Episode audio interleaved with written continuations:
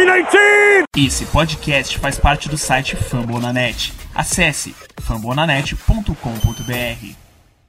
Bom dia, boa tarde, boa noite. Eu sou o Guto. Tá começando mais um Lambo Leapers. Oh, gosh darn it, don't you know? I'm a cheesehead baby, the pride of Wisconsin.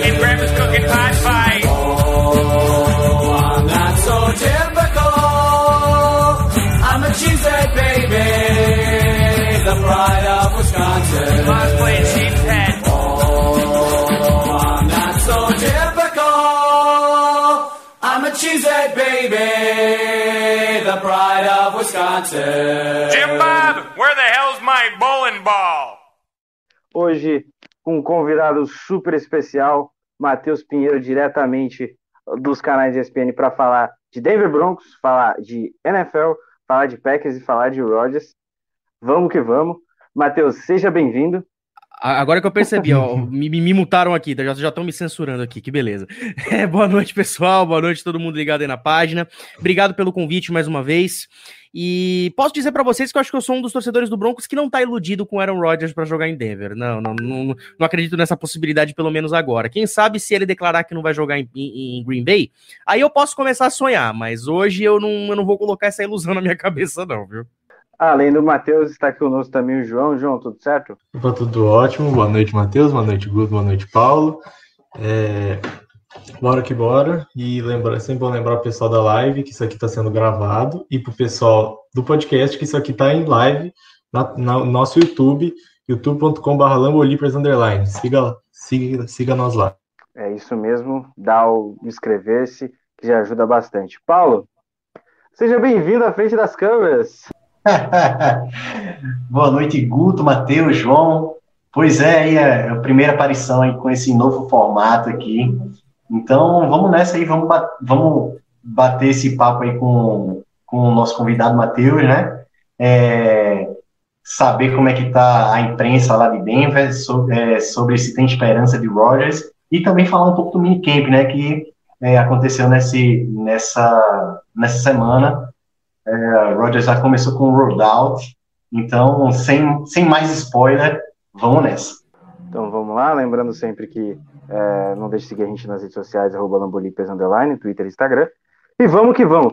Para começar, a gente vai colocar o Matheus já numa sinuca de bico, porque a ideia é essa mesmo, né? A gente vai perguntar para ele o seguinte: a gente quer saber sobre Aaron Rodgers, cara. Você falou que a expectativa nesse momento não é saber se ele vai, que, que ele não vai. A sua expectativa nesse momento é que você acha que ele não vai parar aí, mas lá no fundo, você tem alguma esperança? Aquela, aquela escolha do Patrick Surtain, sabendo que o Packers precisava de, de um cornerback na hora do draft, como é que foi?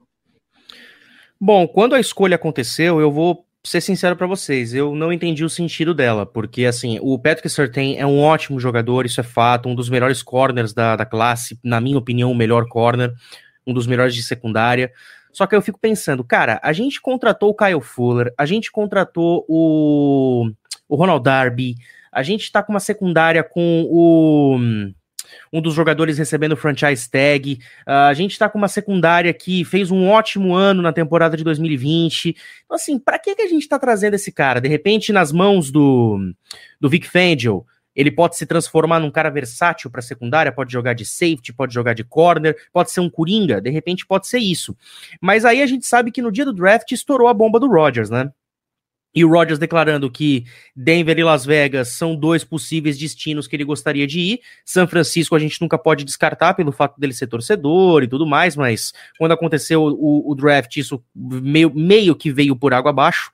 Mas eu acredito muito que se o Rodgers não quiser jogar de fato em Green Bay, quando isso finalmente tiver uma confirmação, certamente muitas equipes necessitadas de quarterback vão chegar e vão oferecer muita coisa para Green Bay. E aí que eu não duvido da possibilidade do George Payton chegar para Green Bay e falar: Ó, eu tenho um ótimo prospecto aqui na minha mão que é exatamente o que vocês precisam. A gente não vai oferecer tantas primeiras rodadas assim porque a gente tem um baita prospecto. Então tomem ele para vocês, toma aqui mais algumas escolhas, é, incluindo primeiras rodadas e por favor, nos dê o Rodgers. A gente aguenta a bucha do contrato. Então, é, acredito muito nessa possibilidade de que, se de fato vier a confirmação por parte do Rodgers e por parte do Packers que não vai ter essa parceria mais para a próxima temporada, Denver é um ótimo coringa para poder brincar aí na, no mercado antes da temporada começar. E aí, se Denver tiver um quarterback do calibre do Rodgers, cara, tem tudo para brilhar na temporada, porque tem um corpo de recebedores muito habilidoso, tem um running back que se se manter saudável é um cara que pode ajudar muito. Uh, o Denver draftou o Javonte Williams na segunda rodada, também é um cara muito, muito duro quando corre com a bola, então pode ser de repente uma boa parceria. A linha ofensiva reforçada, com contratos renovados, Garrett Bowl jogando bastante. É, a gente trouxe o Quinn Miners na terceira rodada, que também é um trator como jogador, é um cara que eu acredito muito no potencial. E a defesa vai ter o reforço do Von Miller, que vai voltar para essa próxima temporada, Justin Simmons com franchise tag, a secundária secundária não perdendo praticamente ninguém e reforçando com o Darby e com o Fuller. E o Fuller, a última boa temporada que ele teve foi 2017 quando o Vic Fangio treinava ele em Chicago. Então eu acredito que o, ano para Denver vai ser muito positivo comparado com o ano passado. Se o Rodgers vier ainda somando, cara, aí vai ser uma festa e eu acho que Denver pode sim incomodar a conferência americana se tiver um quarterback do calibre do Rodgers. Eu concordo bastante, cara, com isso. Eu acho Denver um time time que tá. É o que a gente sempre falou de aquele clichêzão, assim. Está um quarterback de ser competitivo. Eu, eu vejo Denver a definição desse time, porque você pega. Você pega a linha defensiva que tem Von Miller, Bradley Chubb, é, o defesa do Vic, Vic Fangio é muito bem formado, tem uma secundária que foi reforçada com, com Kyle Fuller, Patrick Surtain, é, o safety que fugiu o nome, o Simmons. O Simmons. É, é um time que, sem contar o ataque, tem uma linha ofensiva legal, assim, tipo, não é a melhor de todas, mas é muito boa, mas tem Curtis Sutton, tem, tem Jerry Judy, imagina o Aaron Rodgers jogando com Curtis Sutton e Judy, isso aí ia ser bonito de ver. É, e eu gosto da comissão técnica de, de Denver também, mas é, mas eu, mas tem falta esse quarterback realmente, como a gente estava conversando aqui antes, né? E, mas daí o que, que você acharia que seria um preço justo pelo Aaron Rodgers, assim? Eu, eu vejo como, sei lá, o que eu penso numa possível troca, assim, seriam duas primeiras rodadas e talvez um Jerry Judy para cá. Eu acho que esse seria mais ou menos por aí. E talvez o talvez eu começava por aí para mim. Olha, eu o, o, que, o que eu penso, duas primeiras rodadas, uma segunda e Patrick Surtain. Porque eu acho que a necessidade de, de um corner Agora que veio, de repente, o Amari Rogers, que fez, um, fez boas temporadas para o Clemson, de repente, assim como o Davante Adams, que não foi uma escolha tão alta de draft, uh, pode vir a somar muito bem para Green Bay. Se os receivers para, é, pararem de mais atrapalhar e começar de fato a ajudar, eu acho que a chegada do Rogers pode ser um negócio que vai dar uma acalmada um pouco nos ânimos. Não acaba com, com os problemas. O, a, o draft dele não é os seus problemas acabaram mas vai dar um, pelo menos uma boa diminuída se tiver uma boa produção. E aí eu acredito que reforçar a secundária é o mais necessário. E aí eu digo para vocês, gente, por que, que renovou o contrato do, do, do King, cara? Por que renovou Ai. o contrato dele? eu fico me perguntando isso todos os dias. É coisa, é coisa ah. que só acontece que só acontece em Green Bay. É coisa que não, a gente não consegue explicar, sabe? Porque é, Teve o, o, o King, teve o Ree Redmond também, que foi, é outro jogador de secundária horrendo, e também o Packers trouxe de volta. E é coisa que, como eu falei, que a gente não sabe explicar. Mas, é, falando de quarterback aí, é, Matheus, eu já vou engatar uma pergunta, com por que, né? Tu não acha que, que a paciência é pouca aí para o pro Locke, não? Por, é, ele de fato não tem, não tem expectativas de, de melhoras aí para para o jogo dele, não? Para aí na nesse Denver, como é que tu como é que tu tem essa leitura? Desculpa, deu uma cortadinha no meio. Você pode repetir, por favor? Sim, sim. Eu falei é, quais são as expectativas. É, se não acabou a paciência com, com o Loki, entendeu? Porque, é, sabe, vocês não não tem essa esperança que ele vai, vai desenvolver ainda, ou, ou de fato não? O que é que, Cara, o que, é que aconteceu no meio do caminho? O que eu posso falar do, do Drew Locke é o seguinte: chance ele teve. Não aproveitou, pelo menos até agora. E eu, sinceramente, acho que se dependesse do John Elway, ele não teria oportunidade. E aí eu acho que o George Payton ele foi muito inteligente. Ele chegou pro, pro Locke e falou: Ó, oh, é o primeiro ano meu aqui, eu ainda tô me acostumando com algumas coisas, você já era o titular do ano passado, então eu vou fazer o seguinte: você tá contestado, mas eu quero que você faça um ano na minha mão. Para você, pra eu, quero, eu quero ver como que você rende comigo e não com o Elway. Mas eu não vou te facilitar, eu vou te gerar concorrência. Bridgewater chega. Uh, não é aquele quarterback que vai resolver os problemas, repito, mas é um quarterback que vai gerar concorrência, é um cara que vai tirar o Loki da zona de conforto, porque uh, o que, que, tinha de concorrência lá para ele? Tinha o Brett Ripien, desculpa, hum, não é não é concorrência pro, pro Locke. Ele ganharia mesmo tendo sendo um quarterback não tão de alto nível. Então trouxeram um quarterback de, de sistema, um quarterback de confiança é, do, do, trabalho do Saints nos últimos anos, um cara que foi prejudicado pelo sistema de Carolina na última temporada. Então eu acho que a vinda do, do Bridgewater fez muito bem para reforçar o que o Peyton quer fazer com o Locke. Vou te dar uma chance, mas seja merecedor dessa chance. E se você conseguir, eu quero ver o que, que você rende. Se você não render, ano que vem aí a gente conversa, porque não vai ter jeito, e eu vou ter que ir pro mercado atrás de alguém na sua posição para te substituir. Sobre o, sobre o Bridgewater, é, ele até começou a temporada passada muito bem, um quarterback móvel, até mostrou alguns lampejos ali. O novo sistema ofensivo de, de Carolina é interessante. Eu acho que, junto do Joey Brady, o Matt Rule vem fazendo um bom trabalho lá, tá indo em questão de, de evolução e tal. Eu acho que a concorrência vai ser boa, né? A gente está citando os dois quarterbacks, tanto o Drew Locke quanto o Ted Bridgewater são quarterbacks é, que não vão te tirar a solução do problema, não vão te levar ao anel, claramente. É, o, o, Denver Broncos tem um sistema muito forte em volta, é uma das melhores defesas da liga, fácil. E aí eu já vou emendar aqui a questão.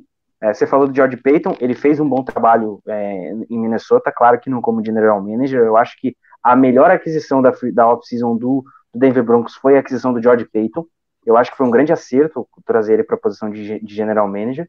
É, não sei até quando ele vai ficar, porque a gente sabe que o Denver tem essa, esse trâmite na questão de vender ou não o time por causa dos donos. Não lembro a história agora toda, você deve saber melhor que eu, mas eu, eu vou te perguntar sobre o Vic Fangio. Você acha que essa é a temporada de vai racha para ele? Porque já são duas temporadas e por mais que a defesa tenha mostrado evolução, é, o ataque vive entre altas e baixas. A gente teve o Garrett Bowles jogando muito bem, mas algumas outras posições tendo a, alguns problemas, como a própria posição de running back, né? Eu queria saber de você.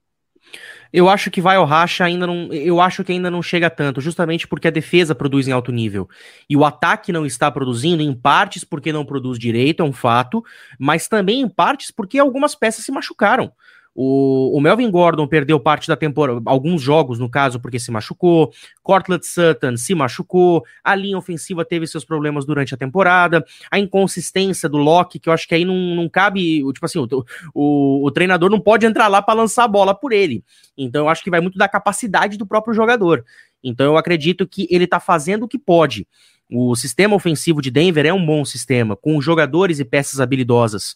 Então eu acredito que vai ou racha esse ano ainda é muito cedo para poder falar isso. Mas acredito muito que com o elenco que Denver tem na mão para começar a temporada, sem ninguém machucado até agora. A gente já viu aí relatos de alguns jogadores que tiveram pequenas contusões, relatos de jogadores que já vão perder a temporada. Até agora em Denver tá tudo calmo. Então, se manter essa calmaria e todo mundo entrar saudável, inclusive os jogadores de ataque, aí a gente vai poder avaliar de fato o que o Vic Fangio está fazendo ofensivamente pelo Denver. A gente sabe que defensivamente ele é muito competente. E com as peças que vieram, eu não tenho medo de dizer, Denver vai ser uma das cinco melhores secundárias da temporada. Vai ter a volta do Von Miller, somando com Bradley Chubb, esses dois podem fazer um barulho gigantesco. O interior da linha ofensiva com Shelby Harris, com contrato renovado, um cara que espalma passes como ninguém. Então eu acredito sim que a defesa vai continuar produzindo em alto nível e vai melhorar, e o ataque se mantendo saudável, aí a gente vai ter uma avaliação muito melhor para fazer do que a temporada passada. E aí a, a gente pode ter propriedade para dizer se 2022 pode ser um vai ou racha pro, pro Vic Fangio. E, e é, hoje, o que é que a imprensa de Denver e, e os torcedores falam sobre, sobre essa possibilidade de troca aí, hum, voltando aí ao assunto Rodgers? Sei que ficou muito quente ali naquela época do draft, né, por conta da, das, das notícias, mas o que dizer agora, hoje? Eu tenho um amigo, inclusive, é, um abraço para Vini, que é torcedor do Broncos, ele, ele faz, faz parte comigo do, da redação do Saída Falsa, e que ele disse que, cara, ele está acompanhando as notícias do, do Packers com essa esperança de algo desenvolver para o lado do Broncos e, e Rodgers, é, quem sabe, pintar aí é, em Denver. Olha, dos lados de Denver, a coisa tá do jeito que tem que estar. Ninguém criando expectativa, todo mundo calmo, todo mundo na sua, todo mundo tranquilo. Uh, e é o que você falou. O que os torcedores de Denver têm que fazer nesse caso, para acompanhar bem essa novela, é ficar de olho nas notícias de Green Bay e não propriamente nas notícias de Denver. Porque a gente sabe que Denver tá só esperando a bomba explodir lá em Wisconsin. E no momento que essa bomba explodir, se explodir, aí Denver vai entrar em ação no mercado com certeza. Denver e Las Vegas, repito, são os dois destinos que o Rodgers apontou que tem o desejo de ir, caso não jogue em Green Bay. Uh, então eu tenho certeza, Denver agora tem que se manter calmo, tem que se manter, é, como a gente fala, tem que se manter na maciota ali, tranquilinho, só olhando o que está acontecendo, e aí, quando for o momento, partir para o ataque. Uh, então a imprensa em Denver não tem relatado tantas coisas do caso. As rádios locais não têm falado tanto sobre isso com, com tanta veemência como foi na época do, do draft. Uh, e é o que eu falei, cara. Tá todo mundo de olho no, no, noticiário de Green Bay. Ali é que vai determinar o que, que vai acontecer em Denver. E se a bomba explodir, cara, com certeza eu, eu acredito que Denver vai partir para o ataque. Uhum. E outra coisa, fugindo um pouco de Rodgers também, mas continuando no assunto, é, surgiram informações essa semana que supostamente o Deshaun Watson gostaria de ser trocado para o Denver Broncos. Assim, você acha que, que isso aí não que isso aí é, é mentira, que, que, que, tem que ver toda a questão jurídica, tudo. a imprensa de Denver está acompanhando o caso do Sean Watson também? Cara, eu vou te falar uma coisa.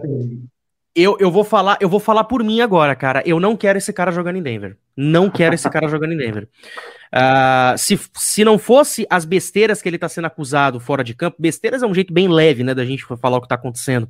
Mas se, se esse cara não fosse tão irresponsável da forma que está sendo, uh, eu aceitaria. Mas a gente tem todo esse fator, e eu não quero que um cara que tem um histórico de assédio contra as mulheres vista a camisa do meu time. Para mim, isso é um crime, isso é um assinte.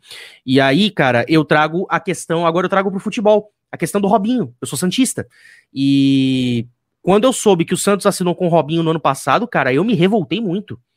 É um cara que tá enfrent... um cara que enfrenta processo judicial na Itália, que se pisar na Itália praticamente é preso, Uh, condenado em primeira, condenado em segunda instância, o cara jogou a carreira fora e acha que chegando aqui no Brasil vai ficar tudo bem, que os torcedores não vão se revoltar com esse caso, as, as torcedoras mulheres não vão se revoltar com esse caso. Se revoltaram e deu no que deu. Então, cara, eu não quero que um cara desse vista a camisa do meu time. Isso mancha a história do meu time, isso mancha a, a, a equipe, isso mancha a temporada, isso mancha a diretoria, mancha tudo.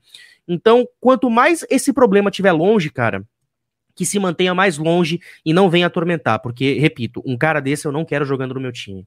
Assina embaixo o que o Matheus falou, acho que o Deshaun Watson é dois problemas em um só, né? Além dele ter os problemas extracampo, a gente não sabe como é que, como é que ele vai estar tá psicologicamente para pisar no campo de futebol novamente. Então, são dois problemas em um.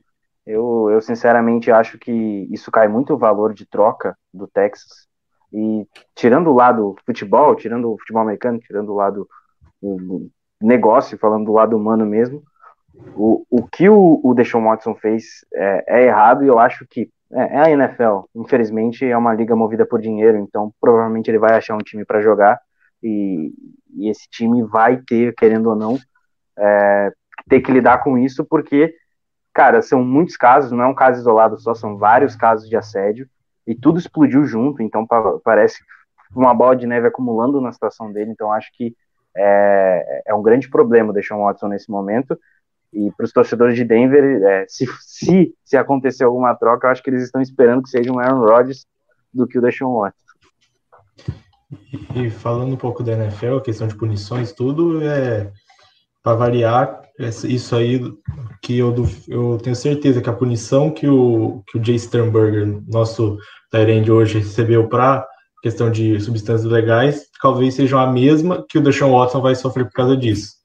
Então, já emendando nesse ponto sobre a questão do, do Jay Sternberger, assim, se chegaram a ver, se, eu, não, eu, não, eu não é só situando, é, o, o Jace estava sofrendo, está sofrendo com depressão. Usava remédios que são pesados e alguns proibidos dentro da liga. Ele está suspenso por dois jogos, não vai jogar as duas primeiras semanas da próxima temporada, porque saiu que ele meio que dormiu do, do volante e poderia ter sido muito pior do que foi. Então, é, ele vai ficar aí dois, duas semanas fora, mas ele falou que já, já procurou a terapia novamente, já está já tá se, se policiando nessa questão, mas eu imagino que, é, até por causa do draft e tudo mais, tudo que passou, passa na cabeça do jogador a gente nunca sabe, né?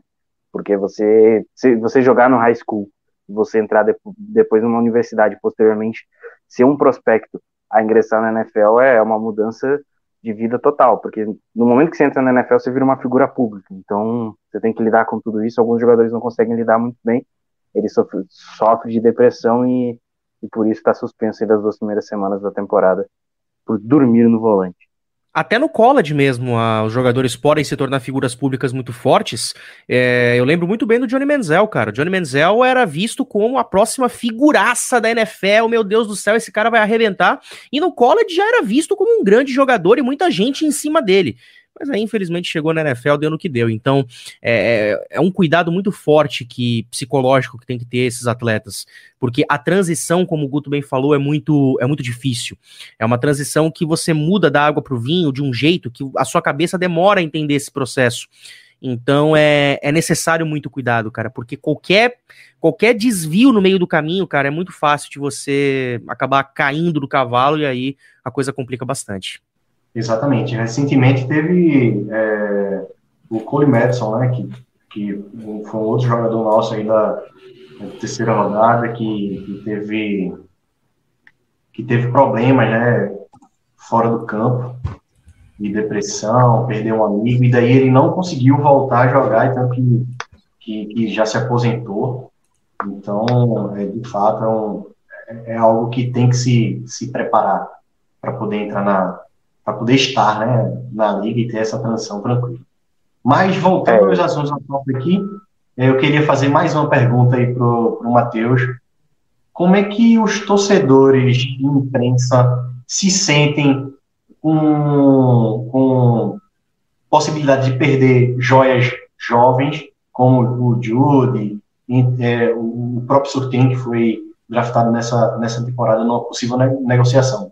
Porque você tem essas, esses jogadores é, recém-chegados, né, que podem dar uma, uma sobrevida, assim, longos anos competindo em alto nível aí para você. Mas como é que uh, se sente é, possivelmente perdendo esses jogadores? Cara, eu posso te falar que a torcida deve estar mais preparada para algo envolvendo o sorteio do que o Jerry Judy. O Jury, cara, ele é um recebedor de primeiro nível, pelo menos mostrou isso no college, mas que para mim tá num momento muito bom de transição para NFL, porque ele não chega com a badalação de ser o cara que vai comandar o ataque. Ele não chega com aquele peso de ser o cara que tem que ser o primeiro alvo. A gente vai ter o Sutton, o Tim Patrick, que apareceu muito bem no ano passado, e o Judy vai continuar essa evolução. Então, o torcedor de Denver hoje está muito mais preparado para ver uma troca, se de fato acontecer, envolvendo o Surtain, que ainda nem entrou em campo, sendo que tem uma boa secundária, do que propriamente uma troca do Judy. Se alguma coisa, uma, alguma negociação envolver o Judy, Aí eu acho que a torcida pode olhar e pensar, cara, como é que vai ser agora? Como é que a gente vai repor essa peça e tal? Como é que vai agir o nosso ataque? E outra, o Jury, ele tá muito motivado para essa temporada. Anunciou troca de camisa, vai com a mesma jersey que ele usou em Alabama, o mesmo número, que se eu não me engano, acho que é o número 4. Então ele tá com a, aquela motivação interna agora de fazer um, um bom ano. Então eu, eu não acredito que, pelo menos nessa temporada, tenha uma negociação. E eu vou ser sincero com vocês, eu não acredito que pelo menos até o fim do contrato de calor uh, o Jury seja negociado. Eu, eu particularmente duvido dessa possibilidade. Então, se de fato acontecer alguma coisa, eu posso colocar as minhas fichas de aposta muito mais no, no. Justamente se a, a bomba do Rodgers estourar. Aí Denver pode chegar no, no Green Bay e falar: ó, temos aqui um, um corner de primeira rodada para vocês, vocês querem? Teve, é, é, vi a gente viu alguns lugares, né, até botar o Bradley Chubb aí na, envolvendo, envolvendo troca, né? É Cara, que Brad, Bradley, Chubb seria, Bradley Chubb seria um, seria, aí sim eu posso te falar que seria muito, muito, muito estranho, e aí os torcedores de fato não iam entender o que tá acontecendo. É que a questão do Jared Judy que eu falo, que eu, eu, eu acho mais provável Green Bay aceitar uma proposta com o Jared Judy do que com o Patrick Surtain. Porque, porque, querendo ou não, a gente também foi um quarterback, um cornerback de segunda rodada, a gente tem que a gente tem que demonstrar confiança que a gente acredita nesse cara, a gente acredita no Eric Stokes, a gente já tem o Jerry Alexander que a gente vai tornar o, o corner mais pago, da, mais bem pago da liga daqui duas temporadas. É, trouxe o Kevin King de volta, que eles deram outro voto de confiança nele. Eu não vejo é, reforçar o secundário assim no draft, assim, eu não vejo eles indo atrás. Eu, eu acho muito mais provável o diretoria de Green Bay, se o Rodgers realmente sair, a tentar arrumar uma outra arma para jogar junto com o Davante Adams, que seria o Jerry Judy, para dar essa arma para o Jordan Love, para vamos moleque, você, eu, a gente confia em você, você vai conseguir, você, a gente acredita que você vai conseguir produzir bem com esses caras. mas, aí eu, mas aí eu vou te abrir um, abrir um parênteses. Eu acho que se isso acontece, a torcida vai se revoltar com a diretoria. Porque eles vão pensar: ah, então quando o Roger estava aqui, vocês não faziam isso. Agora que ele não tá, vocês trazem arma? Então por que, vocês não fizeram isso antes pro Rodgers e ao invés de irritar ele para provocar essa situação? Então eu acho que fazer isso poderia provocar uma, uma certa revolta na torcida. E aí eu, eu acho particularmente que não seria legal. Ah, mas faz sentido. Mas, é, faz sentido, mas aí é, o seguinte, você dando boas armas para Jordan Love, mesmo que ele venha sendo, mesmo que ele seja trocado, ou não permaneça no, no, no Green Bay, o, o próximo quarterback que assumir vai ter boas peças ali para poder é, desenvolver um pouco melhor o seu jogo, né? Então, talvez é, tenha, também tem esse, esse outro lado né? da, da, da, moeda. E aí eu particularmente acredito que assim vai, vai ter o lado da torcida que já vai ter esquecido o Rodgers e vai ter de fato tocado a vida para frente e vai pensar, beleza, agora temos um, um quarterback com armas. Só que eu acho que a maioria, por saber do tamanho da importância que tem o Rodgers, tanto dentro quanto fora de campo, vai se revoltar. Então não dá pra gente cravar agora o que de fato aconteceria se Green Bay tivesse vários recebedores na mão aqui pro Jordan Love. Mas eu sou do time que acredita que a maioria da torcida não vai gostar tanto porque vão pensar, poxa, poderia ser o Rodgers aqui lançando para vários alvos diferentes e bons. Mas aí acho que só o tempo poderia responder essa questão. É, é, e, e, e, também confirmaria um, um erro é, de, não, de não ter draftado um, um wide receiver por exemplo, no, no draft passado, né? Que, que era também um, um, um, tinha bastante profundidade na classe no ano passado e é, não, não, não trouxemos nenhum, nenhum wide. Não, e o que me deixa mais intrigado, cara, é que se a gente for pegar aqui as escolhas da primeira rodada, uh, Rashad Batman, o, o Green Bay poderia de repente ter se mexido para tentar de repente alguma coisa. Na segunda rodada a gente teve o Elijah Moore sendo selecionado, o Packers deixou passar. A gente teve o Rondell Moore também, que poderia ser um cara que poderia ser desenvolvido. Uh, Tutu Atwell também, que é um cara que foi muito bem falado ali para a segunda rodada. Então, é, eu acho que. Eu, eu, posso, eu posso falar, cara.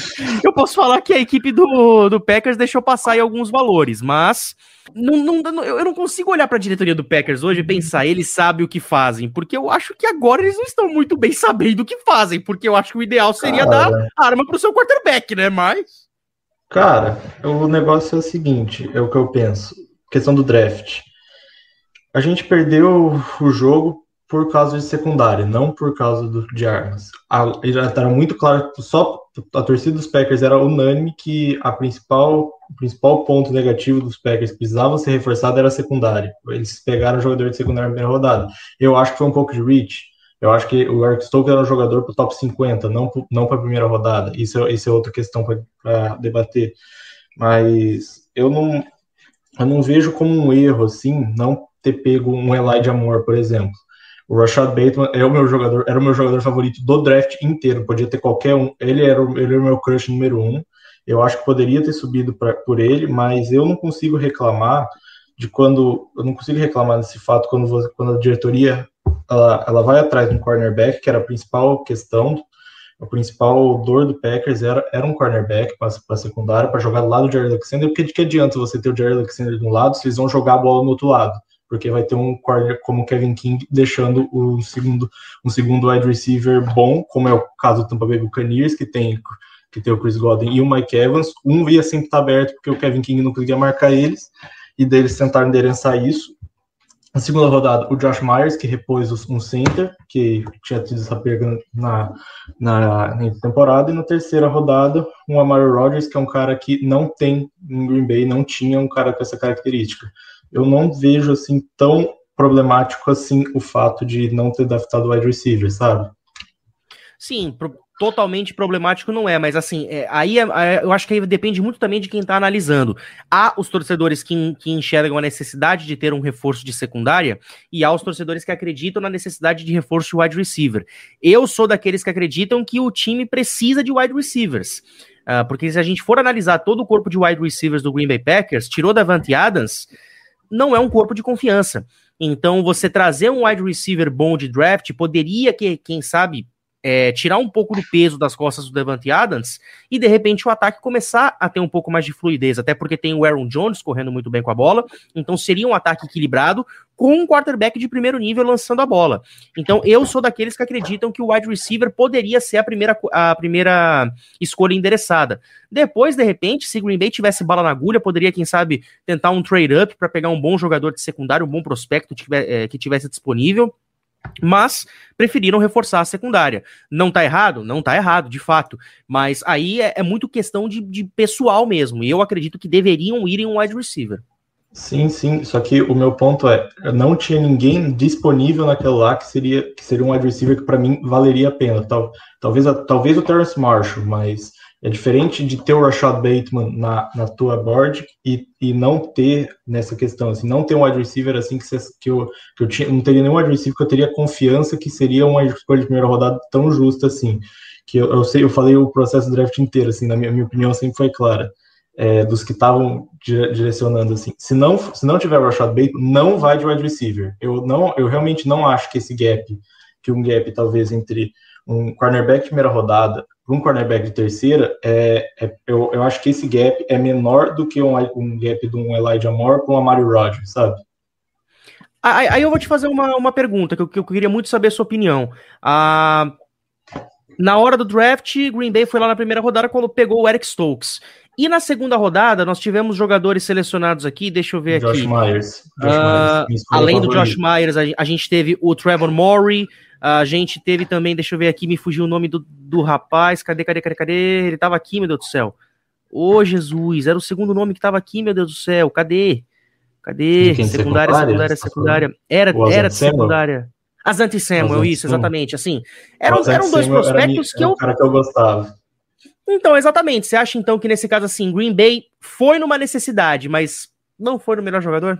Hum, cara, o, o, meu ponto é o do Eric Stokes é que eu acho que ele não valia na 29, só que se dá um trade down e pega na 40, eu acho, eu acho que seria perfeito, assim. Só que eu também não via o tanto o, o Trevor Morgan como tanto quanto o, o Azante Samuel sendo também bons para 29. Eu acho que foi até que justo. O Azante Samuel eu tinha preferência até sobre o Eric Stokes, assim como o, o Ifato Melinfon, eu gostava também bastante, que foi para Detroit.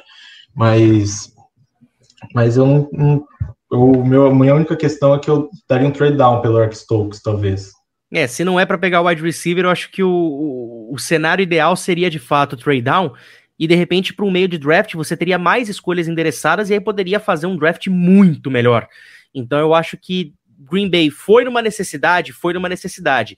Não foi a minha necessidade que eu imaginava, não foi, mas foi uma necessária me acho que não escolheram da forma que deveriam ter escolhido, porque tinham bons valores que poderiam ser escolhidos mais tarde, e aí para um meio de draft, cara, Green Bay poderia fazer a festa com quem fosse. Ah, cara, é, eu, esse, esse foi o draft, desde que eu acompanho a NFL, esse foi o draft de Green Bay que foi o mais coerente. A gente pode reclamar que não pegou o wide receiver, é, que não pegou o cornerback e deveria é, ter pego, mas foi o draft mais coerente, que a gente atacou todas as necessidades que, que eu digo assim, a maioria dos torcedores, pelo menos os que é, é, eu me relaciono, gostaram do draft de Green Bay justamente porque a gente não destoou muito. feito como foi aí no, no draft passado, não ter pego um, um running back aí de, de segunda rodada, um Tyrene de terceira, entendeu?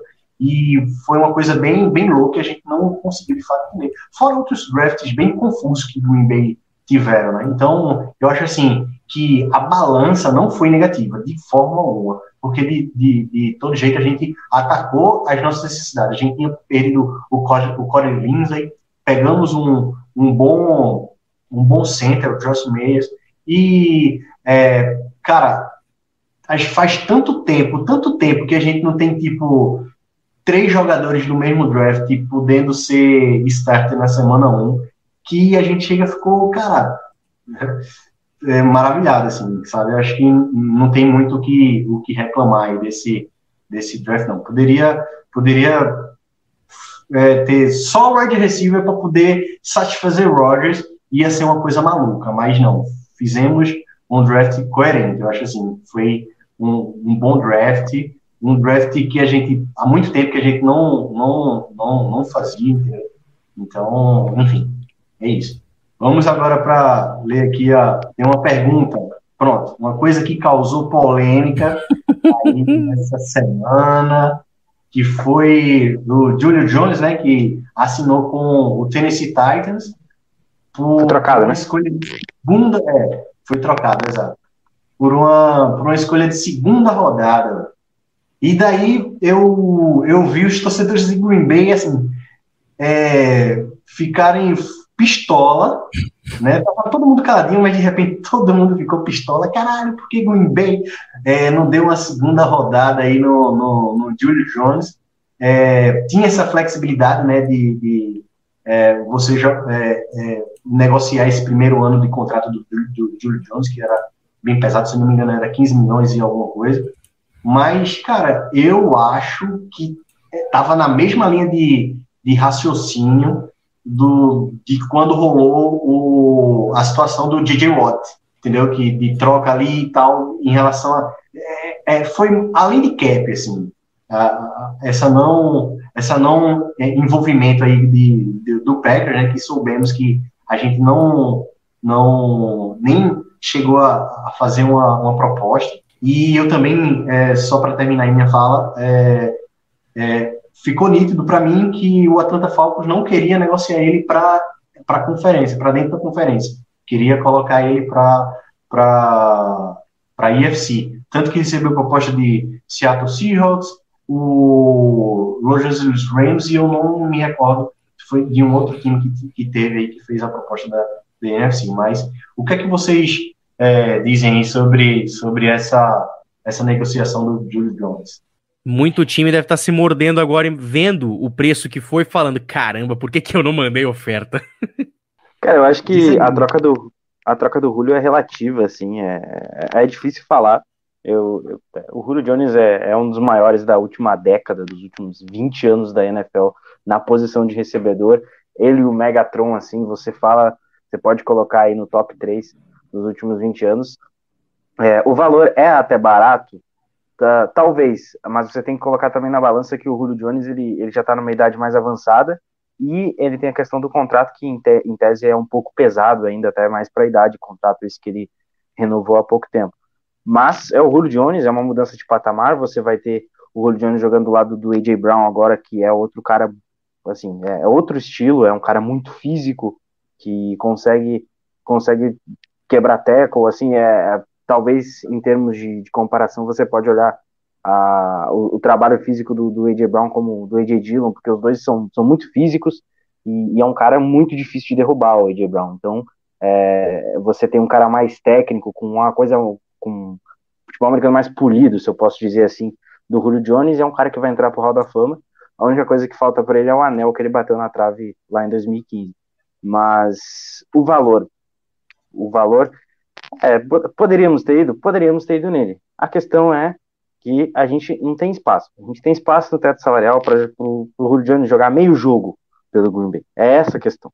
E a gente já tem menos 30 milhões na próxima temporada do Cap Space.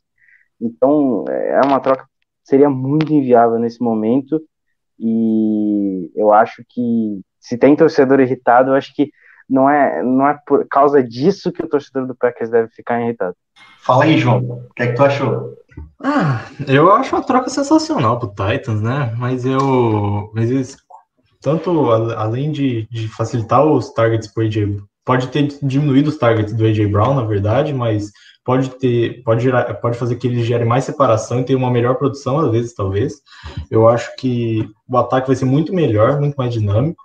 E porque agora a gente tem mais play, quanto mais playmakers nesse ataque, não tem que falar. Tem adicionar playmakers nesse ataque, não tem como ser ruim. Ainda mais quando você tem no, uma possibilidade do Julio Jones verticalizar esse campo, que vai, vai diminuir o. o, o- vai, vai jogar mais com o personnel 11 agora, né? Que vai diminuir os boxes, assim, os boxes vão ficar mais leve para as defesas, que deles vão ficar. O que isso aí vai gerar mais espaço ainda para o Derrick Henry, que têm que ficar preocupados com o Julio Jones e com o Derrick Henry correndo. Então, é uma troca sensacional, um fit espetacular para o Titans. O preço foi barato para eles, porque tem toda essa negociação de que estava pesado o cap do Julio Jones para o Atlanta Falcons também. Então, então o, o Titans ganhou, só que pô, essa troca é sensacional, não tem muito o que falar. Eu achei muito boa pro Titans mesmo. E o, e o Atlanta Falcons não tinha muito o que fazer também, porque eles não podiam ficar com. Não podiam ter tanta margem de negociação, porque eles tinham que se livrar desse cap do Julio Jones também. É, para complementar aí, né? O, a gente poderia jogar ali o, o cap hit para esse ano aí do, do Julio Jones para 4 milhões. Mas aí, quando você fala aí de um Void W Years, é, que aí você joga aí o, o, o valor para anos é, para anos anuláveis, né? Você para frente você tem que renovar com com o Jay Alexander. Aí tem a extensão de Devante Adams que está aí meio meio bem meio para lá, meio para cá por conta dessa é, indefinição de Aaron Rodgers em Green Bay. Aí 2023, se não me engano, aí já tem um Paulo, o Elton E, e, abre um, e abre um parênteses aí pro, pro Davante Adams, porque ele deu entrevistas essa semana falando: eu estou do lado do meu amigo, se referindo ao Aaron Rodgers. Logo, a gente entende que se, que se existe um, um, um espaço para ele sair ou para ele ficar, hoje tá tendendo mais para uma saída por ele entender a situação do Rodgers e pensar comigo pode acontecer a mesma coisa. Então, a situação do Davante Adams tem que ser levada com um cuidado extremo na hora de uma possível renovação. Mas, e complementando ali, é, tem outros jogadores, outros, outros, outros valores dentro do jovem de, de, de Green Bay que a gente precisa renovar, renovar, que é esse contrato do Julius Jones, por isso que eu, que eu, era, eu não era, teoricamente, assim, totalmente a favor da, da contratação, porque daí a gente ia acabar complicando é, em outros e em outros jogadores aí mais para frente para poder renovar.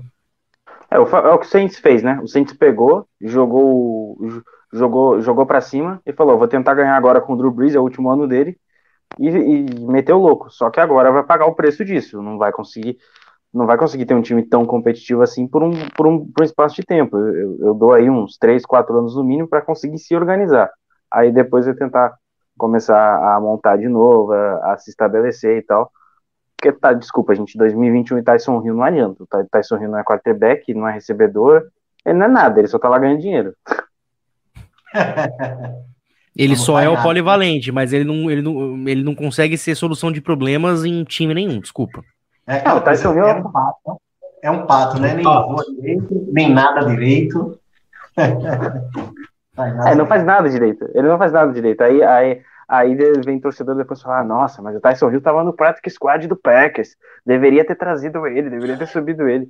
Não tem como O saber eu, o, o que eu acho mais, o que eu acho mais legal é lendo as notícias vindas lá de New Orleans de que o James Winston tá se dedicando como nunca se dedicou na vida dele nos treinamentos. Então a gente imagina que o Taysom Hill, mesmo tendo a preferência, não vai ter vida fácil. E eu, sinceramente, apostaria no James Winston titular, cara. Eu vou ser sincero com vocês, eu aposto por muito aqui. Tem até no, no último jogo do Drew Brees lá, ele falou, tipo, alguma coisa pro James Winston, it's your team now, alguma coisa assim, né? Tem, tem alguma história dessa também? tipo, essa pica agora é do Aspira, vai, o problema é teu agora. É, Se agora vira. você que resolve. Se vira, se vira. Mas e aí, Matheus, agora a gente entrando aí um pouquinho mais na, na tua carreira aí de, de jornalista, conta aí pra gente aí, pro, pros telespectadores que tá aqui acompanhando a, a live, É, cara, como é que foi, como é que foi que tu, que tu foi parar na, na ESPN? É, conta aí um pouquinho do teu trabalho do Fox Sports. Quais são as expectativas de, de, de transmissão nessa temporada? Se, se você vai, vai, vai ganhar jogos para transmitir a NFL também. A gente sabe que você é um grande, é, um grande jornalista narrador aí é, do da NHL, né? Da, do, do hockey, isso e, e, e do beisebol, é isso? Me corrija se eu estiver enganado, tá? Mas me conta aí, cara, um pouquinho aí, conta aí pra gente. Cara, o que me levou para ESPN foi o futebol americano. Ah, eu, é, muita gente, tem gente que ainda não acredita muito porque tá me conhecendo hoje mais pela, pela NHL, pelo hockey, mas o futebol americano sempre teve um espaço gigante e grande aqui no coração. Eu, desde 2017, aliás, eu tô envolvido com futebol americano, assisto futebol americano desde 2006 e eu tô no meio ali dos campos e sidelines aqui do Brasil desde 2015 quando eu passei a frequentar aqui o, o, campo do Santos Tsunami, que era a equipe aqui de futebol americano da cidade. Em 2017 eu comecei a acompanhar o Campeonato Paulista. É, 2018 eu comecei a viajar acompanhando o Campeonato Paulista, narrando os jogos para a federação. E com isso eu comecei a adquirir uma, uma, uma expertise muito forte com relação ao esporte. Uh, foram gostando cada vez mais do trabalho. E aí em 2019 uh, ah, eu fui indicado para a ESPN. E aí foi engraçado porque teve uma audiência em Brasília, onde teve a presença uh, do Duzão, uh, teria a presença do Cairo, mas ele acabou não conseguindo ir por um problema pessoal. É, teve a presença ali dos presidentes das federações, o Anthony Curti também teve presente por lá, e a Federação Paulista me mandou para lá, me mandou ir para Brasília. E aí eu fui para lá cobrir o evento, tanto para a federação quanto para o meu site. E aí, uh, o presidente da Federação Paulista chegou para mim e falou: Ó, oh, você vai receber um telefonema. Falei: tá bom, vou receber um telefonema. Beleza, alguma coisa, alguma chance pode estar tá vindo aí. Só que eu não fazia ideia de que poderia ser uma ESPN. E eu fui de ônibus para Brasília.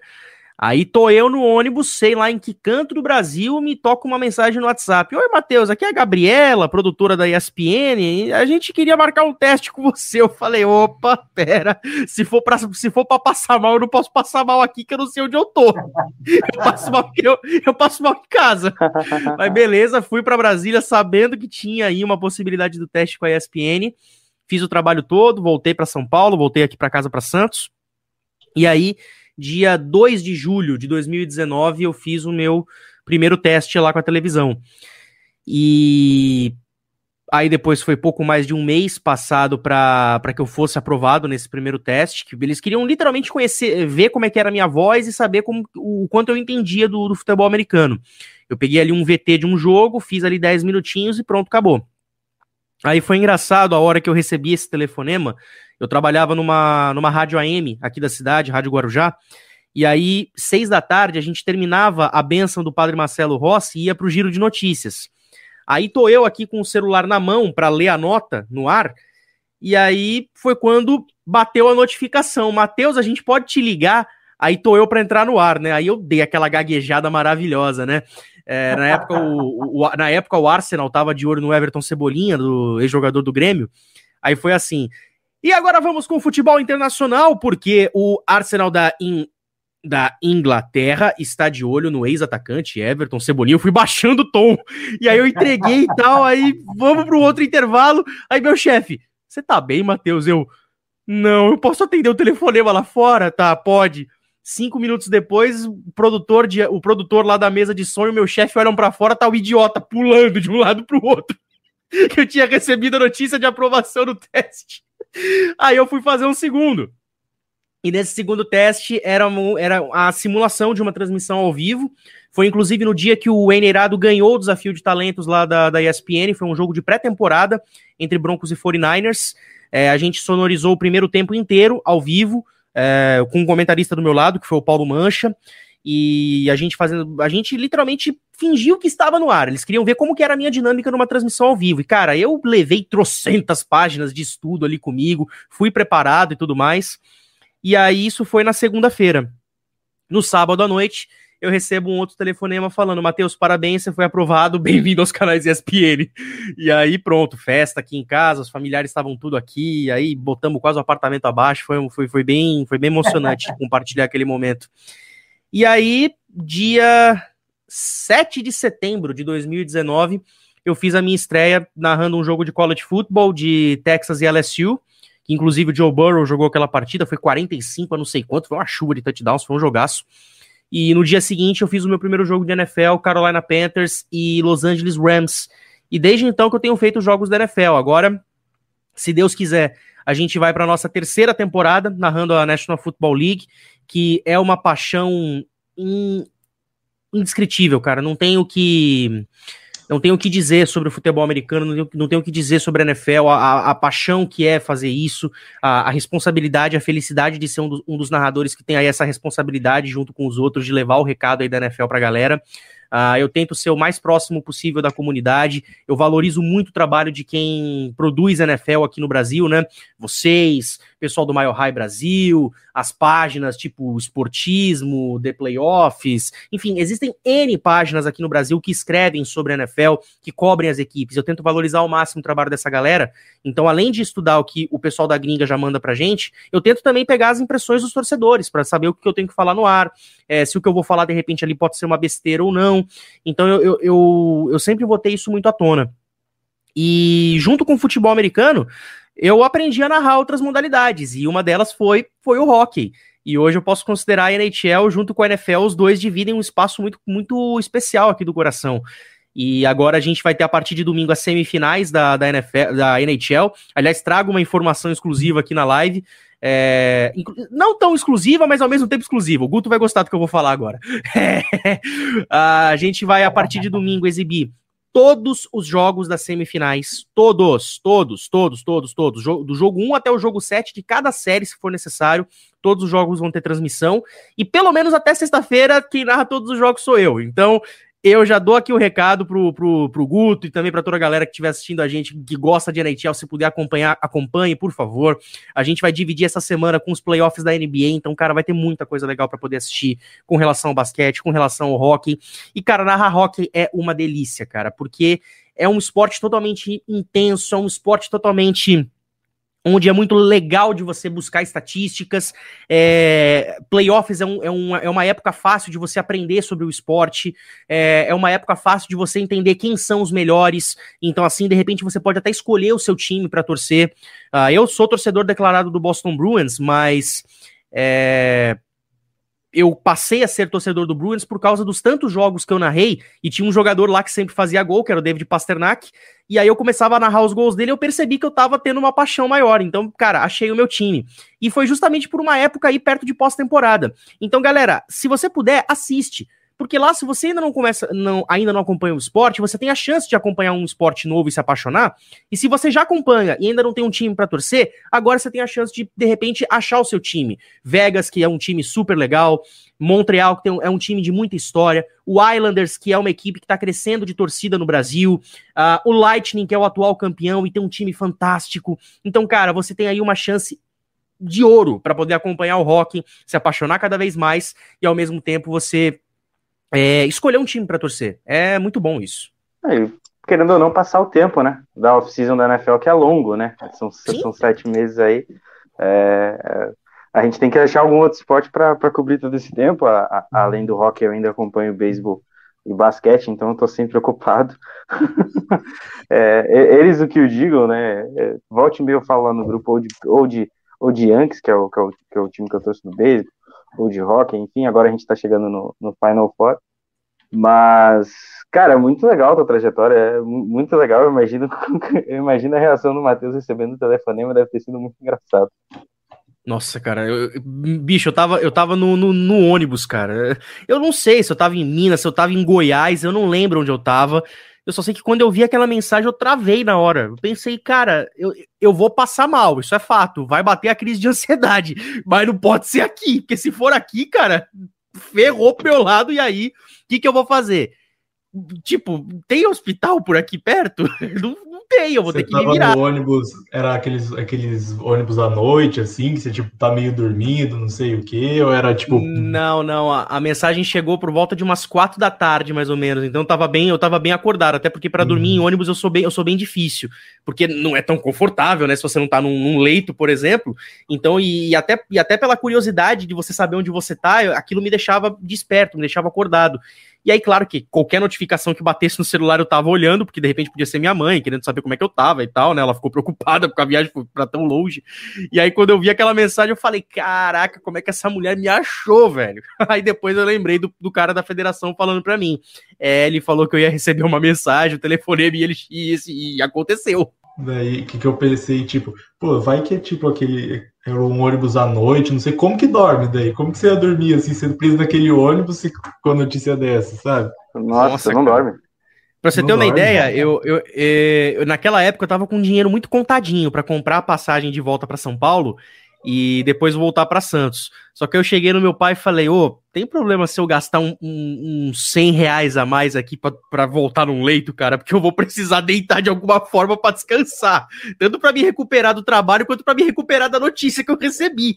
Então, é, aquela viagem de volta foi um pouco mais confortável, mas aí é. Eu, eu, eu, eu tava meio que tentando relaxar depois de tudo que tinha acontecido, porque a cobertura lá em Brasília foi muito legal.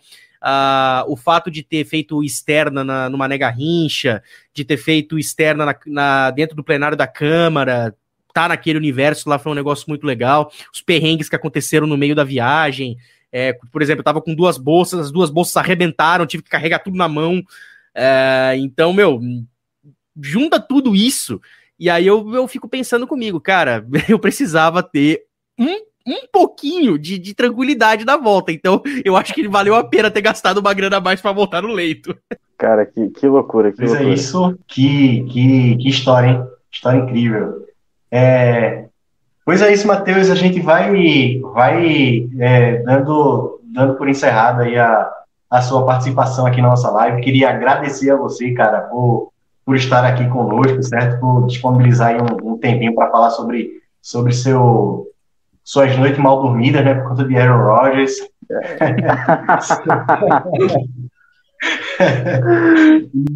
E, cara, Não, além, obrigado. além de né, noites mal dormidas por causa de Aaron Rodgers, por causa de Drew Locke e também por causa de Boston Bruins, que infelizmente tomou uma saraivada para ser eliminado, mas beleza, a gente levou com todo o profissionalismo do mundo, mas fica aquela marca depois, né? Beleza, cara? Então, ó, deixa aí tuas, tua, tuas redes sociais, fala aí com o pessoal, se despede, beleza? Lembrando que, lembrando a, quem tá aqui na live, que a gente ainda vai, vai continuar a live falando sobre as notícias aí da, da semana do Minicamps, tá? Novas contratações chegaram, então fiquem aí. Então, um abraço aí, Matheus. Até mais. Valeu, Paulo, valeu, João, valeu, Guto, muito obrigado pela, pela atenção de vocês, agradeço mais uma vez o convite. Quem quiser me seguir no Twitter, arroba 42matias, underline, e no Instagram, 42matias.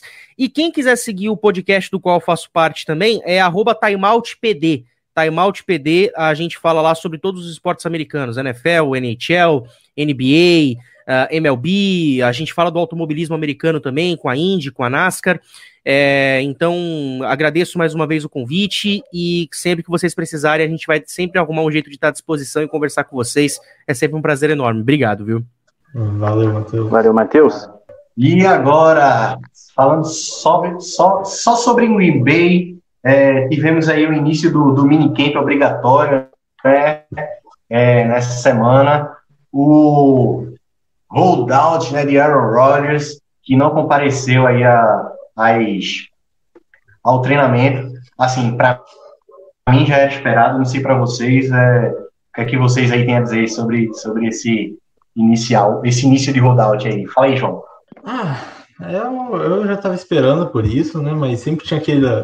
Não, aquela esperancinha, né? Pô, podia aparecer, né? Sabe? Fica aquele sentimento.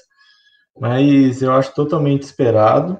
E, pô, eu não posso dizer que eu estou surpreso sobre isso, sobre a questão do Aaron Rodgers. É, pra, é torcer para que isso seja, isso seja resolvido.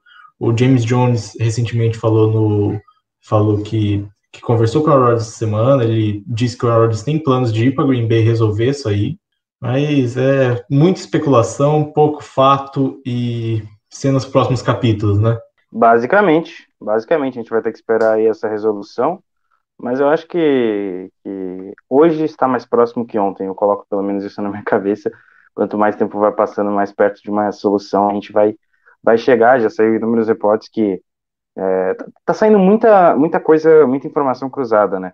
Hora sai uma informação, hora sai outra. Agora, essa semana que, que o Rodgers não tem problema com, com a galera do front office e que ele tá disposto a, a resolver os problemas e tal. Então, cara, eu não sei qual vai Às ser vezes a... é uma crise de... Ele tá fazendo 40, tá quase chegando nos 40, é só uma crise dos 40, tá no Havaí com a, com a esposa, não sei o quê. Às vezes ele só quer, ele só quer fazer isso e, e ele gosta de uma mídia, assim, meter um... Pô, não é sobre, não é sobre o time, não é, é sobre mim mesmo, que eu quero curtir um pouco. Mete uma dessas, assim. Mano, se for isso, se for isso, se for se, se realmente for isso, porque essa sua tese faz muito sentido. Se for realmente isso, vai ser uma extrema. Desculpa o palavrão pra quem tá olhando, filha da putagem dele, né? Porque, cara, não precisava fazer tudo, todo esse alvoroço, né? Mas, enfim, se for, se for isso, eu vou ficar um, um pouco chateado, né? Porque fez uma tempestade, rodou, rodou, rodou. É, eu vou eu, também, mas eu vou rodou, rodou, rodou, rodou, rodou e não sei do lugar, né?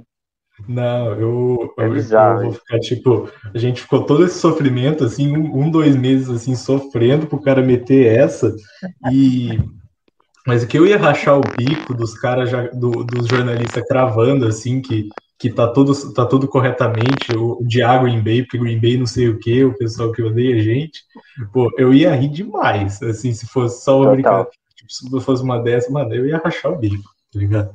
Aí no final ele estende o contrato por mais dois anos. É, pronto. Aí, aí fecha. Aí, aí fecha o Catião. Aí vai ser, Pô, vai ser, vai ser bem engraçado. É, eu quero saber, é, assim, a gente falou antes de cap, né? Como é que vai ficar? Se ele estender o contrato, a gente não vai com o Devante e o Jerry. Vai ter que usar a Voyable Year até o fim do mundo, né? Porque não vai ter aí como. Não pra, aí não deve, deve, ter um contrato que não vai dar pra sair, tá ligado? Não vai dar pra sair depois, provavelmente. Se, se for fazer uma extensão, vai ser um contrato que não vai dar pra sair. Assim, ele vai e ter que terminar a extensão, é, se for fazer uma extensão pensando nisso, eu usaria o Jerry, que é o mais novo e é o que tem mais sequência assim, de, ter um, uma trajetória mais longa e o contrato não ficaria tão pesado. Bom, vamos seguindo então para os destaques do minicamp que está saindo agora, né? É, fala fala o, o, algum jogador que, tá, que você achou interessante, assim, que está saindo, que você acha que o desempenho pode ser positivo ou negativo? Que você tá. Alguma notícia, Guto, que você gostou? Cara, eu gostei do Jordan 9, né? Gostei da Marvel hoje. Tá, tá, assim, tá, tá preparado para jogar na primeira semana? 100%. 100%. Curto, grosso e direto. 100%. Achei que foi uma, foi uma resposta boa. Acho que foi, foi bem interessante a maneira como ele reagiu à pergunta. Acho que isso mostra muito a personalidade do jogador. 100% tô treinando legal, tô fazendo algumas coisas interessantes aqui. Eu acho que se precisar, se a equipe precisar de mim, eu tô 100% lá pra semana 1. Uh, é, o Stokes também, né? Tá com um desempenho interessante. E todos, repito, todos os wide receivers voltaram a treinar, né? Então, até o Devante Adams aí já tá no training camp. Uhum. Além de, claro, o Amari Rodgers que já tava, o Alan Lazar. E finalmente, depois de um ano e meio Devin Funk. É, eu acho que, tipo, quem, quem Savage, Savage, então, é, sobre, sobre o log, assim, eu, aí, eu acho que o Paulo tá com delay. Acho que o Paulo tá com delay bacana. O Paulo tá com delay legal. Então, deixa eu falar um pouco sobre minhas considerações sobre o Jordan Love, nesse ODCA dele. É, eu acho Muito que... amor, né? Não, every... como já, já diria os Beatles, né? All you need is love. Vai discutir com os Beatles. Pô, vai discutir Jamais. com os Beatles. Jamais. Então, é, eu, eu, eu concordo, eu gostei muito dessa coisa que o Guto falou de, de que ele, dos reportes estão saindo, que ele tá, ele tá realmente passando um ar de profissionalismo muito grande, tanto os coaches estão falando isso, o Davante Adams falou que o cara realmente está pilhado, assim, ele está focado. Então, esse é um ponto positivíssimo, na minha opinião, sobre, sobre o que está saindo.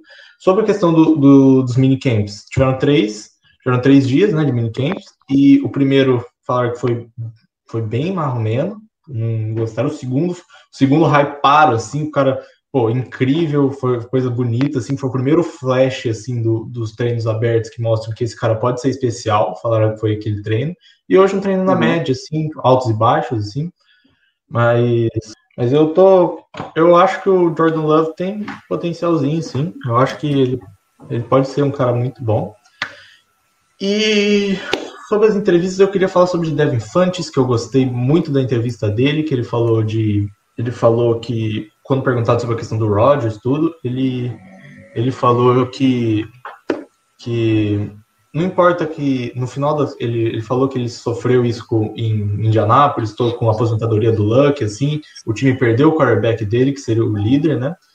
E uhum.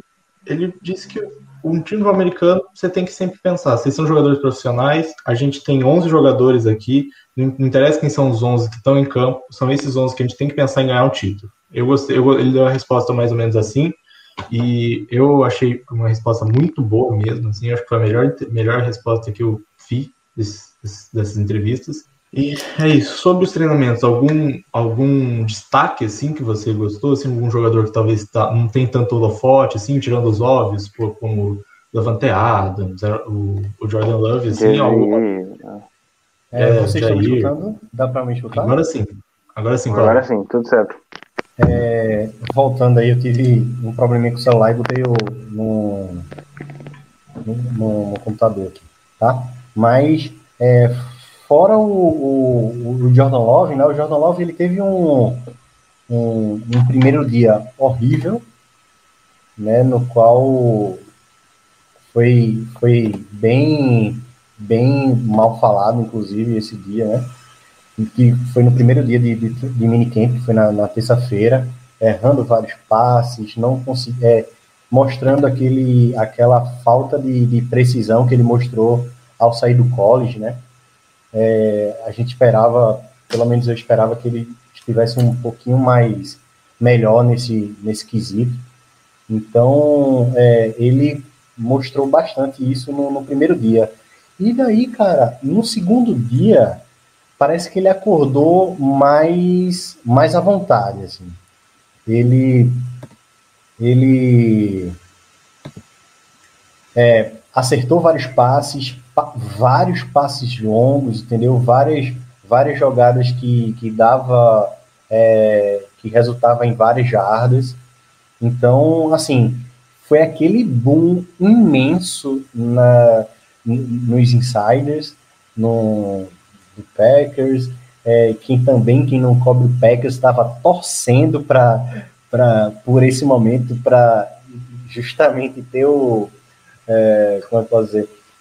O, a notícia de, que o Aaron Rodgers ficaria mais distante de, de, de, de, Green Bay, né? Com, essa, com, essa, com esse bom dia de, de Jordan Love. E é como o Matt LaFleur falou no, na própria quarta-feira. Cara, quando o jogador ele tem um dia é, de treino confiante, ele consegue é, ficar mais, é, como é que posso dizer, arriscar mais, entendeu? E arriscar em boas jogadas.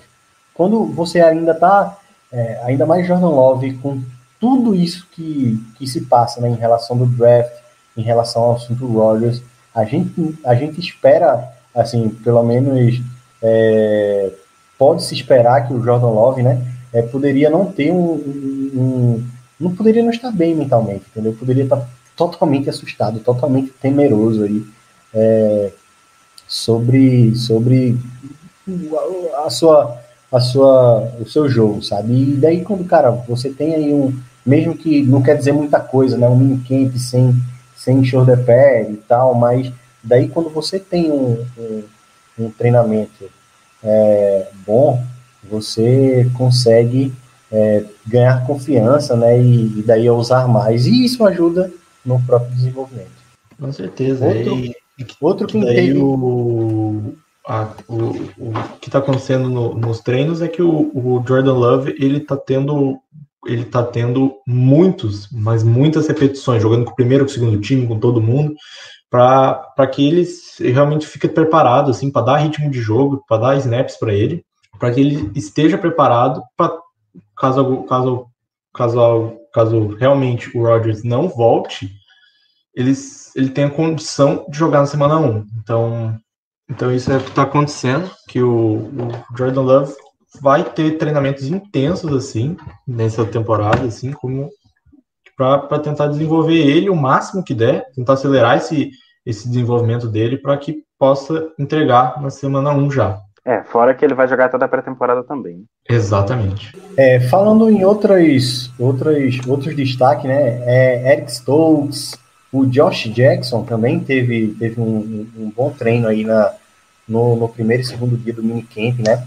Tivemos, a, a, tivemos também a volta do, do, dos wide receivers, né? Cinco wide receivers tava, tava, faltaram, né? Os OTAs voluntários que foram é, Allen Lazar, é, Devante Adams, o Devin Fantes, é, o Equanimir St. Brown e o quinto, cara, foi o MVS? Foi, isso mesmo. Pronto. Foi.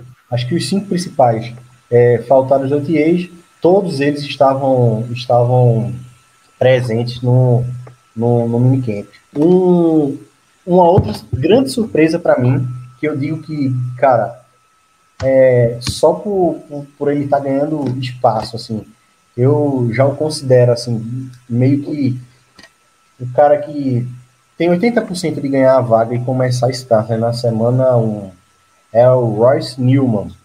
É, o que dizer aí dessa, não sei se, se é, foram vocês, vocês chegaram essas notícias para vocês, né? Mas o Royce Newman ele é, jogou de right guard, de right tackle, é, já, também jogou no, de, de left guard. Então, cara, e ele teve no time na OL número um, na OL titular, digamos assim, todos os três dias desse minicamp aí. O que dizer aí desse de Royce Newman? Ah, é que eu não. Eu acho que ele vai ser uma reserva imediato, assim, né? Porque vale ressaltar que ele pegou esses snaps, assim, de, de primeiro time, porque o David Bakhtiari ainda está se recuperando da, da lesão do, no joelho, né? Que, que não, não é nem garantia que ele vai estar pronto para o começo da temporada. Existe uma expectativa para que sim, mas não é garantia. E, é o, Elton Jenkins pesada, está né? no, e o Elton Jenkins está no protocolo de Covid. Então, com esses dois desfalques, a linha ofensiva foi, foi Billy Turner, é, John Runyan, Josh Myers, é, Josh Myers, o Lucas Patrick e o, e o, e o Royce Newman. Eu acho que eu acho que a primeiro momento o, o, o Newman ele começa atrás de, de, de Jenkins, Billy Turner. Isso. Você é, tem, tem toda essa. Também entre os reservas, Lucas Patrick e Lucas Patrick e o John Runyan, eu, eu acho que ele começa atrás para a questão de interior de linha ofensiva, assim, os, os caras que não foram titulares da temporada passada, né? E é, eu acho que, mas eu, tipo, mas para a questão de tackle, eu acho que ele pode ser um bom reserva, assim, para o primeiro ano. Ele pode vir a ganhar a vaga, assim, mas eu, eu confio bastante no John Rooney, pessoalmente. Eu acho que ele é um cara que pode dar muito certo ainda. Eu acho assim que tá o John Rooney, o Lucas Patrick e o Royce Newman é, disputando por, pela vaga de right tackle. De right tackle não, de right guard. Eu acho que o lado esquerdo de, de Green Bay é aquele intocável, não é? O fino, com, com David Batiari, que inclusive é, voltou aos treinos, não, não aos treinos, como é posso dizer, com bola, né? Mas ele já está fazendo o, o, os treinamentos físicos de. Está bem avançada a recuperação dele. Isso é uma boa notícia. Inclusive, na própria coletiva dele, eu não sei, eu acho que foi na segunda-feira, na segunda não, não, no primeiro dia, na terça-feira, ele falou que é, não duvidem de, dele estar pronto aí na semana 1. Então, é muito provável que a gente tenha é, o David Bakhtiari o mais, o mais é, breve possível. Do lado esquerdo, right, do right, é, do right, é, do left guard, o Elton James, aí vem o Josh Myers e o Billy Turner de right tackle. Eu acho que aí é que sobra aí uma vaga que está aí para ser disputada pelo Royce Newman, o Lucas Patrick e o John Rooney. Perfeito. É, é, por aí mesmo. É bem por aí mesmo. A linha ofensiva é, é o menor dos problemas do Packers. É, em muito tempo, acho que a gente está bem tranquilo em relação a isso. Fora a profundidade, é, a gente tem vários nomes aí já consagrados. Né? A gente tem o melhor left tackle da NFL, a gente tem o, o melhor híbrido, eu vou chamar de híbrido porque ele atua de center de left guard, que é o Jenkins, e fora que achar jogador que joga num alto nível tão grande quanto é o Alton Jenkins em três posições diferentes, brincar até quatro, precisar. Eu não dou onde está no bolso até agora, tá? Boatos. Boatos que eu não está no bolso até agora. então, linha ofensiva é o menor dos problemas. Eu acho que isso também é, tem muita facilidade, né? E os elogios também têm que ser dados a, ao Stenavich, que fez um, um excelente trabalho desde que chegou em Green Bay, ótima, foi o melhor reforço aí do, do staff do, do LaFleur, fora os outros nomes aí que a gente já poderia citar aqui, como o técnico de linha defensiva, que eu esqueci o nome agora, o jogador, o técnico de, de outside linebacker, que é o... Mike Smith. É, Mike Isso, Smith. Mike Smith, que veio lá de Washington, enfim, é, a gente tem bons nomes aí, é, acho que é, o Stenavich foi inclusive um upgrade em relação ao ex-técnico de linha ofensiva, que também era muito bom, mas foi para o Cleveland Browns e fez um excelente trabalho na última temporada, né? O Cleveland Browns fez uma excelente linha ofensiva também. Dando prosseguimento à nossa pauta, é, me desculpem aqui a, a, a quem está assistindo a transmissão, né? Eu tive problemas, meu celular descarregou, então eu tive ra rapidamente que me conectar aqui ao e a, a câmera do, do laptop não, é, não, não tá tão legal. Mas, dando prosseguimento aí à pauta, a gente é, tivemos aí duas contratações nessa semana, certo?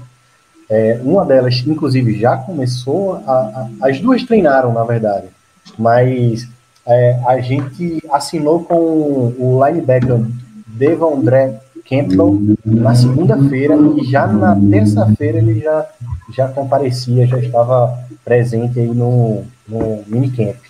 E aí, Guto, o que dizer aí do, do Levandré, do, é, Levandré Campbell? Não, o Devandre Campbell é um jogador de 27 anos, né? Ele atuou o Paulo no retorno. É, ele atuou quatro temporadas por Atlanta, depois ele jogou a última temporada em Arizona. E, e agora vem para Green Bay, né? Contratinho baixo aí, 2 milhões só. Então tá, tá tranquilo. Jogador que muito tackle, né, cara? Acho que vai ajudar bastante em questão de defesa de jogo corrido. Não duvido ele dar já se titular já na semana 1.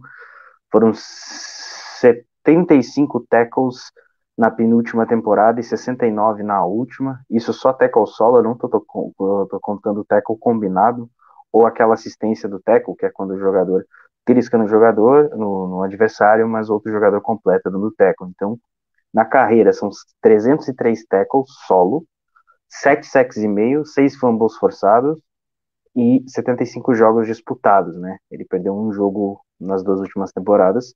São 69 só na última temporada em tackle solos, dois sacks na última temporada e um fumble forçado. Um cara que deve agregar ali no grupo que tem um total de zero jogadores é, como é que eu posso dizer, firmados na liga. A gente não tem o Luckclay naquela posição, muito menos o Miles Jack, então a gente aceita qualquer ajuda possível. O Campbell vem aí para ajudar na contenção do jogo terrestre, principalmente.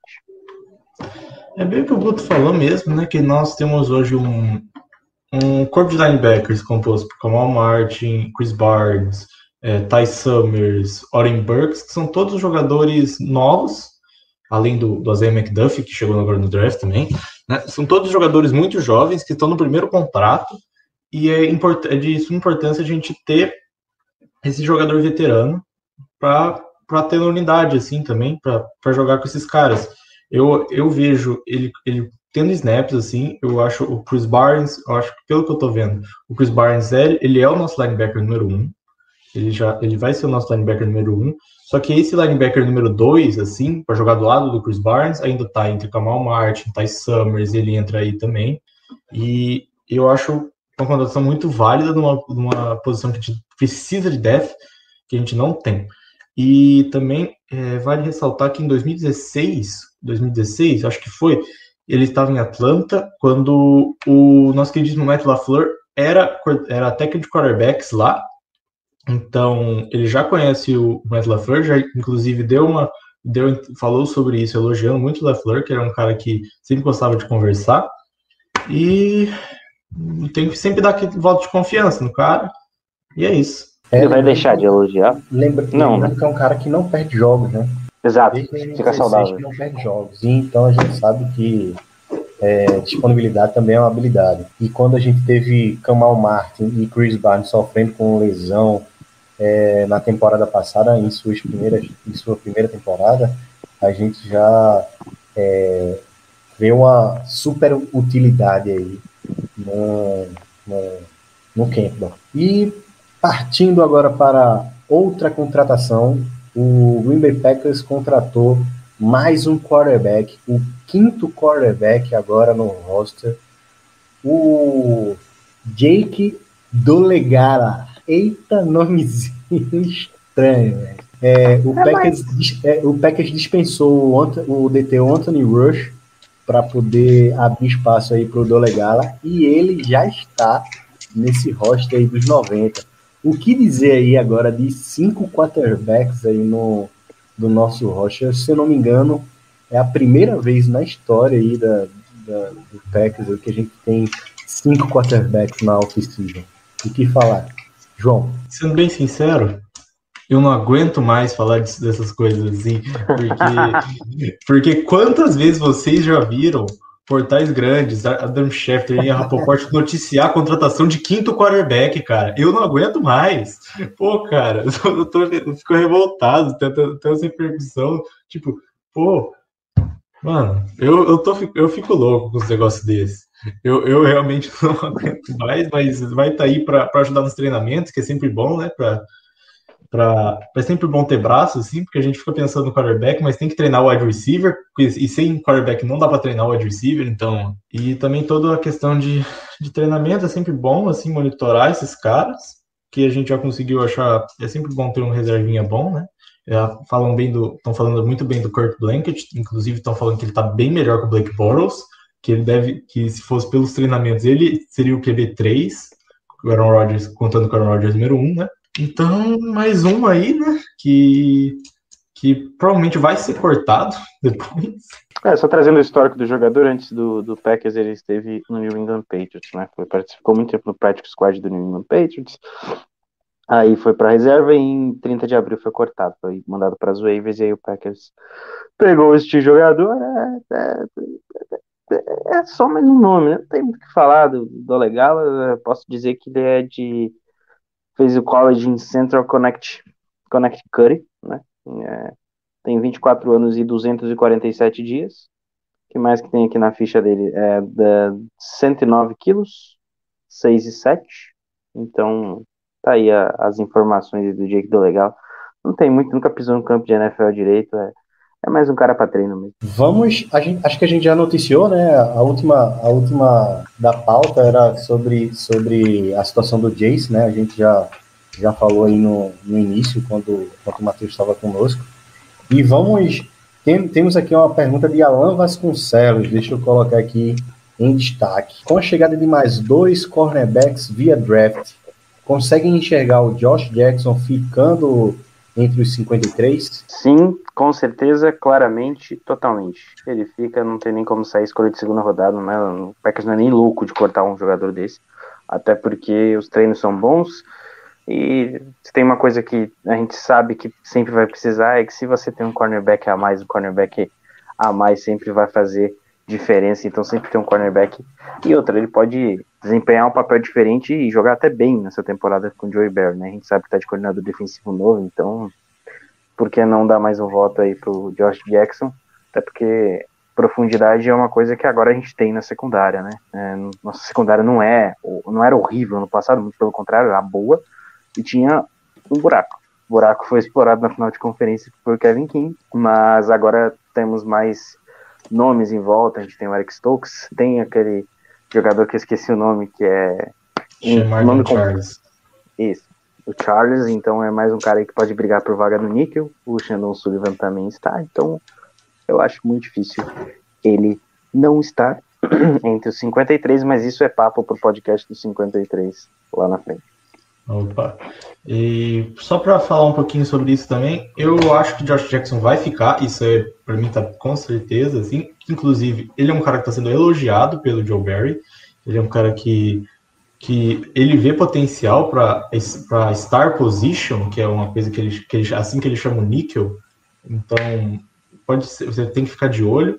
E sobre o secundário, assim, eu gostaria de destacar o Shemar John Charles, que que está sendo muito elogiado nos OTAs também, inclusive com bons pés, boas, bons pés breakups, e está chamando bastante atenção, teve boas reps, e é um cara para ficar de olho, assim, porque pode, pode pegar a posição do Shannon Sullivan para esse níquel, e eu acho que o Josh Jackson vai entrar por aí também, disputando com o, o Josh Jackson, também eu vejo como o corner que vai ficar junto com o Park Stokes e com o Kevin King disputando essa posição de dois, talvez. Eu, eu, eu acho que ele não tem como tirar o Josh Jackson hoje. Não tem, não. Não, tem como. É, é, assim, eu acho, eu, eu, também acho que também não tem como tirar o Josh Jackson, mas é, até a gente ver mais repetições dele é, como, como cornerback, né? Eu acho que fica meio difícil assim, a gente avaliar. Mas ele tem uma tem uma função importante nos special teams, né? Então, é mais uma coisa que segura ele aí é, dentro do, do roster. Eu jurei que o Paulo ia falar que tinha uma função especial carregando água. Eu tava esperando por isso. eu tava esperando por isso. Porque ele falou que tinha uma função especial. Lá vem ele falando que o, que o moleque carrega água, velho. É o Warrior Boy do time. Mentindo Cara, não está, né? É, pois é, eu acho que é, a gente não temos não temos mais perguntas aqui, todo mundo perguntou. É, pois é isso, né? Eu acho que falamos tudo que, que, que devíamos. É, tivemos aí inicialmente uma conversa bem bacana com, com o Matheus Pinheiro, né? É, jornalista da ESPN Fox Sports. Foi o primeiro momento aí da, da nossa live. Aí depois a gente recapitulou aí o, o, o minicamp que aconteceu nessa semana, né? Os três dias, holdout aí do, do, do, do Rogers, é, novas contratações. E, gente, eu acho que tá na hora de se despedir. Queria agradecer para todo mundo que é, ficou aí até o final da live, certo? Eu quero dizer que isso é um projeto que é, tem muito ainda para crescer e para se desenvolver e a gente precisa de vocês aí de, é, curtam, compartilhem, se inscrevam no canal, beleza? É, eu vou dar a voz aí agora para os meninos se despedirem. É, João Storer. É isso, né? Paulo, Guto, mais uma semana aqui. Mais uma semana aqui nessa live. E sempre um prazer. Semana que vem estamos de volta, provavelmente terça ou quinta, só para confirmar a data. Vai ser o nosso convidado, já dando um spoiler, é o nosso queridíssimo Rafão Martins, semana que vem. Então, é isso. Valeu, rapaziada. Guto Edinger. Valeu, João, Paulo, Matheus que estava antes, galera que estava acompanhando a gente até agora. Saudade de jogar Among Us com o Rafão. Joguei muito Among Us com o Rafão, mas isso é história para live. Conto semana que vem.